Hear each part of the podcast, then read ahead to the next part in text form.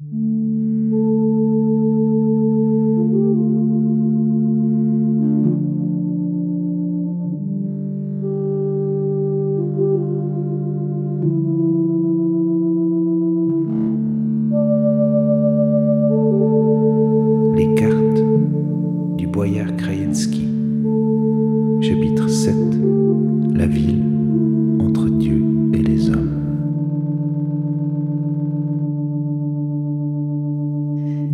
Je rejoindrai le boyard et le scanner me suivra, pensa Joachim en sortant de l'hôtel, tout en essayant de mettre ses idées sur un rail raisonnable et à les calfeutrer de tous côtés par des rembourrages de déni mou. Il s'engagea dans la rue, sans savoir où il allait. Ses affaires demeuraient à l'hôtel. Il avait pu les laisser dans la chambre du couple slovaque qu'il revit dans l'ascenseur. Il devait être trois heures de l'après-midi. Il s'arrêta une première fois devant un rond-point inconnu. À l'autre bout s'érigeait la statue d'un homme à cheval, gueule de puissant en chapeau de fourrure qui doublait la taille de sa tête. Il brandissait un sceptre les sourcils froncés, la bouche grande ouverte. Il criait quelque chose pour faire avancer sa bête. Le champ de bataille suggéré rageait sans doute au nom d'une cause juste. Une remorque beige était parquée à côté de la statue, baignée, elle aussi, dans le soleil couchant.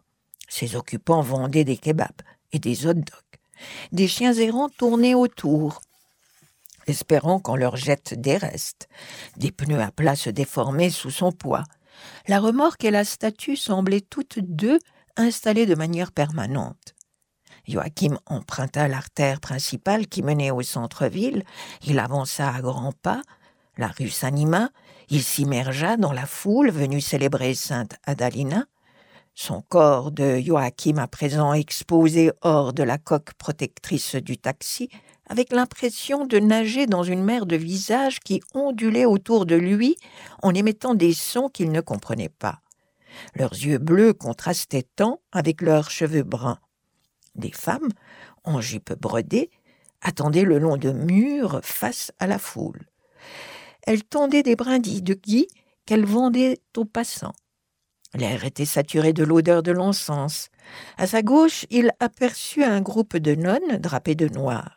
L'étoffe couvrait leur tête. Sous l'étoffe, des toques d'une dizaine de centimètres de hauteur augmentaient leur silhouette. Elles dépassaient ainsi de la foule elles sont détachées comme des figures d'une partie d'échecs dont l'issue déciderait du sort de tous. Quelque part, des haut-parleurs diffusaient fort et de manière constante, hypnotique, un chant chrétien d'Orient. Joachim les trouva fixés sur les murs des églises. Il pénétra dans l'une d'elles, aux allures baroques à l'extérieur, mais rondes au-dedans, à la différence des nefs allongées qu'il connaissait de l'Occident. Il faisait sombre. Les bancs n'étaient pas disposés en rangées parallèles, mais semblaient creusés dans le bois des parois latérales. Ils disposaient de séparations qui se terminaient en accoudoirs, formant une série de niches remplies de grand-mères, épaisses dans leur chair et dans les manteaux d'hiver, les visages emmitouflés, dans des foulards qui se touchaient. Le tissu les liait dans l'ombre. Elles se fondaient dans les parois de l'édifice, formant avec lui et entre elles comme un seul être compact. Elle regardait droit devant et pensait au prix du mazou, au puits d'eau tari, à la santé des proches. Par les portes de l'édifice, le mouvement de foi amenait toujours de nouvelles vagues de pèlerins qui s'échouaient par terre. Ils jonchaient le sol agenouillés sur du papier journal avec des sacs plastiques truffés d'affaires de voyage, la tête baissée, les visages plongés dans leurs livres ouverts.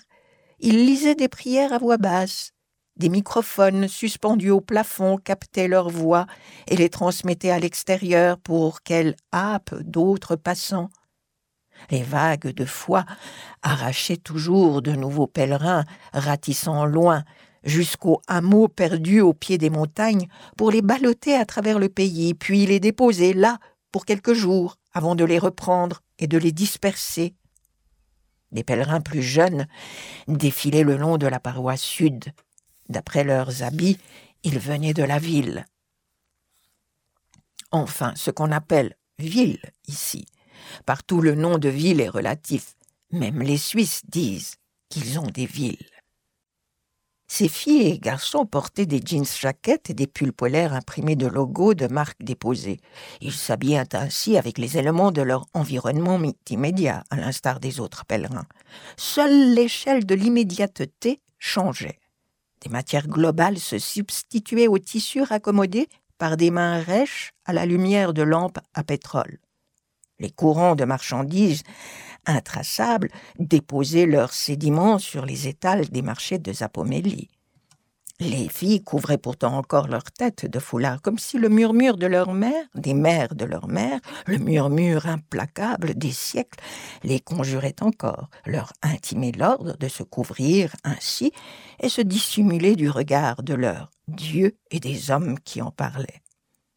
Tous, y compris les Roms, qu'on tenait à l'œil avec une bienveillance en sursis, attendaient en file pour embrasser l'icône de sainte Adalina. Sur l'image, les yeux de la martyre, peints grands ouverts, regardaient à travers eux qui la frottaient avec des bonnets de laine, des billets de banque et des feuilles de gui. Un pop en soutane penchait sa tête vers l'oreille d'un sacristain en veste de cuir, l'œil irrité, il lui transmit des instructions discrètes. Un autre pop, aux cheveux attachés en tresse, la trentaine entamée, se promenait parmi les assis qui baissaient la tête à son passage et qui embrassaient sa main tendue dans la manche de la soutane. Il caressait la nuque des vieillards avec la sollicitude d'un père qui console des fils repentis. Ceux-là remuaient leurs lèvres au rythme du chant qui résonnait dans l'église. Le son venait de partout. Ils ne le chantaient pas, ça traversait leur visage, et d'un coup ça prit possession du ventre de Joachim. Une bouffée de tristesse surgit au coin de ses yeux. Son corps, collé sur place, se mit à trembler dans le rythme. Qu'est-ce que je fais ici? pensa le cartographe. Il n'y comprenait rien il sentait la force du chant qui résonnait dans les murs, entre les murs, qui prenait possession de tout ce qui vivait dedans et qui le rassemblait en un corps unique. Le bâtiment entier, avec ses habitants, devenait chant, devenait créature. Même le lustre qui brillait figé dans l'air prenait la forme d'une méduse qui étirait ses tentacules de cristal dans tous les sens. L'odeur d'encens piquait le nez et prêter sa saveur aux larmes des croyants. Joachim s'arracha du corps à regret, parce qu'il le fallait. Il sortit. Il faisait encore jour. Ébloui par le soleil de quatre heures, il s'assit sur l'escalier au bas de l'église. Les pèlerins montaient et descendaient. Ils s'arrêtaient sur les marches. Des agents de sécurité encadraient la foule. Leurs uniformes bleus, payés par l'Europe, dans une pénible volonté de bien faire. Il détenait parmi les pèlerins, comme un groupe de contrôleurs de billets embarqués par mégarde sur le vaisseau de Charon. Une mère en foulard s'appuyait contre une armature en bois qui servait de présentoir à une rangée d'icônes qu'on vendait carrément aussi grandes qu'elle, les deux tiers de sa taille en tout cas. Le marchand des images saintes la surveillait d'un œil agacé un enfant étrange à ses pieds lorgnait la foule par-dessus le couvercle d'un coffre en bois. En fait, pas un enfant du tout, mais un quinquagénaire d'une stature d'enfant. Un homme court, raccourci, un homme sans jambes. Il se mit en mouvement, haletant sur le sol en dessous des icônes. Une veste bleue l'enveloppait. Il portait un bonnet de laine sale. Un caoutchouc épais protégeait la partie inférieure du torse, un morceau de pneu qu'il portait en guise de plastron, ou plutôt de chaussure à torse, il se déplaçait par mouvement de balancier en s'appuyant sur des protège-points en bois avec une dextérité étonnante. Il escalada les marches et disparut derrière un muret. Joachim, fasciné, continuait à regarder dans sa direction. Il le vit réapparaître, suivi d'un colosse en uniforme gris, au visage entouré d'un bandeau noir qui protégeait son œil droit. Il suivait le cul de Jatte en riant, les mains dans les poches, pendant que l'autre dansait sur ses bras, en parlant, avançant et soufflé d'un mouvement de balancier. Un insigne métallique en forme d'autobus brillait sur le torse du grand qui passa à moins d'un mètre de Joachim lorsqu'ils descendirent les marches. L'étrange père tourna à droite au bas de l'escalier et s'engouffra dans un réseau de ruelles voisines. Je pourrais lui demander ce qu'il en est vraiment des bus, réalisa Joachim. Il regarda sa montre, puis il se leva et il pressa le pas pour les rattraper. Il ne les revit qu'au dernier moment, de loin, lorsqu'ils disparaissaient déjà dans l'entrebâillement d'une entrée d'immeuble au bas d'une façade de douze étages qui l'éblouit en reflétant le soleil. Joachim leva la tête. Il s'étonna car les architectes réduisaient d'habitude leurs plans au strict nécessaire pour les constructions de ce type et de cette taille, souvent par affêterie minimaliste, parfois en espérant voir le contenu humain libéré et stimulé par la pauvreté des formes, d'autres fois encore en voulant mener les habitants à penser leur vie à une échelle plus large, où les bâtiments eux-mêmes deviendraient les éléments d'un jeu communautaire, à l'instar des cubes de couleur en bois dans les jardins d'enfants. En cinquante ans passés dans ces blocs, l'humain ne s'était ni formé ni contenu. Le béton, en face de Joachim, datait de cette époque, lui aussi. Mais il flattait l'œil par une profusion de détails. Des escaliers parcouraient la façade, tantôt encastrés dans les entrailles du bâtiment, tantôt suspendus au-dessus du vide. Les fenêtres ne s'alignaient pas.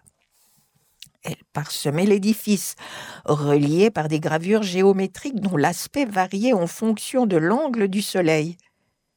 Ça vibrait d'une vie minérale, un rien mélancolique, qui tendait son visage au temps. Des dalles de béton excédentaires saillaient par endroits et jetaient des ombres longues. L'ensemble évoquait une immense statue cubiste que les visiteurs du musée aurait décidé d'habiter. L'intérieur n'avait rien à voir. À peine entré, Joachim pensa au ventre d'un insecte. Sous la belle carapace de la façade, ça grouillait et ça puait. Une cage d'escalier montait là, avec une disgrâce extraordinaire.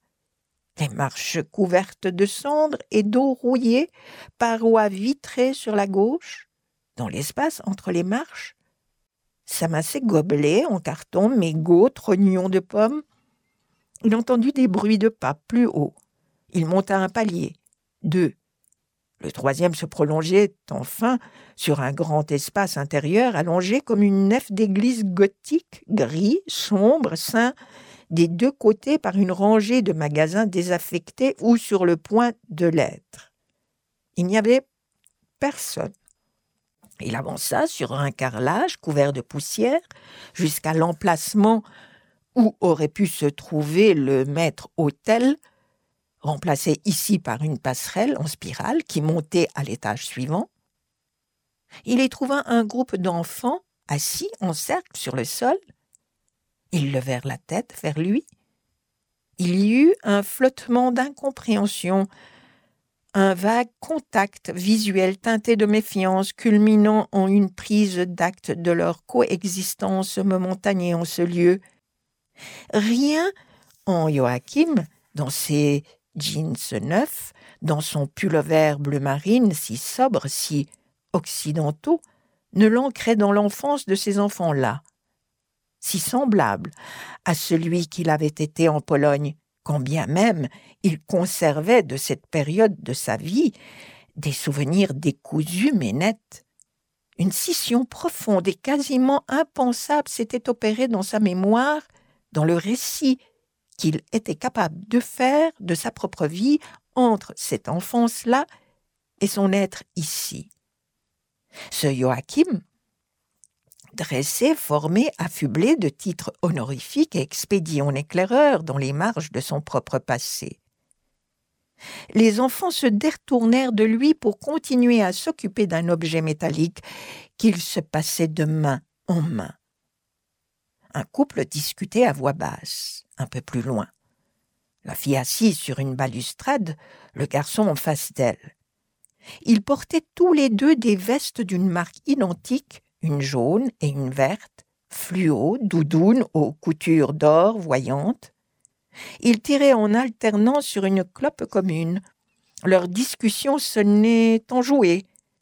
Leur manière de s'aimer, d'envisager le futur, de le regarder, eux aussi comme un étranger incongru, aurait pu être sa manière à lui de voir les choses s'il avait continué à grandir là où il avait commencé. Il continua sur l'étage, passant devant d'autres devantures abandonnées. Il hésita à revenir sur ses pas, mais derrière une vitre, il aperçut déjà presque oublié le cul de Jacques. Installé dans un siège fabriqué à sa mesure, il buvait quelque chose dans un bac en plastique. Il tourna la tête en direction de Joachim. Son visage se déforma dans une grimace indéfinie entre le sourire et un rictus de dégoût. Peut-être ne regardait-il personne en particulier. Des coulées de poussière progressaient sur la vitre épaisse teintée de jaune et collée de partout avec des affiches. Ne sachant où se mettre, Joachim répondit au regard qu'il devinait derrière avec un signe de main nerveux. Le cul de Jade se tourna vers quelqu'un d'autre dans le magasin. Le conducteur gris. Les deux individus parlaient. La vitre laissa passer des sons gutturaux. Puis les deux se tournèrent vers lui franchement cette fois, et ils se mirent à rire en lui faisant signe d'entrer.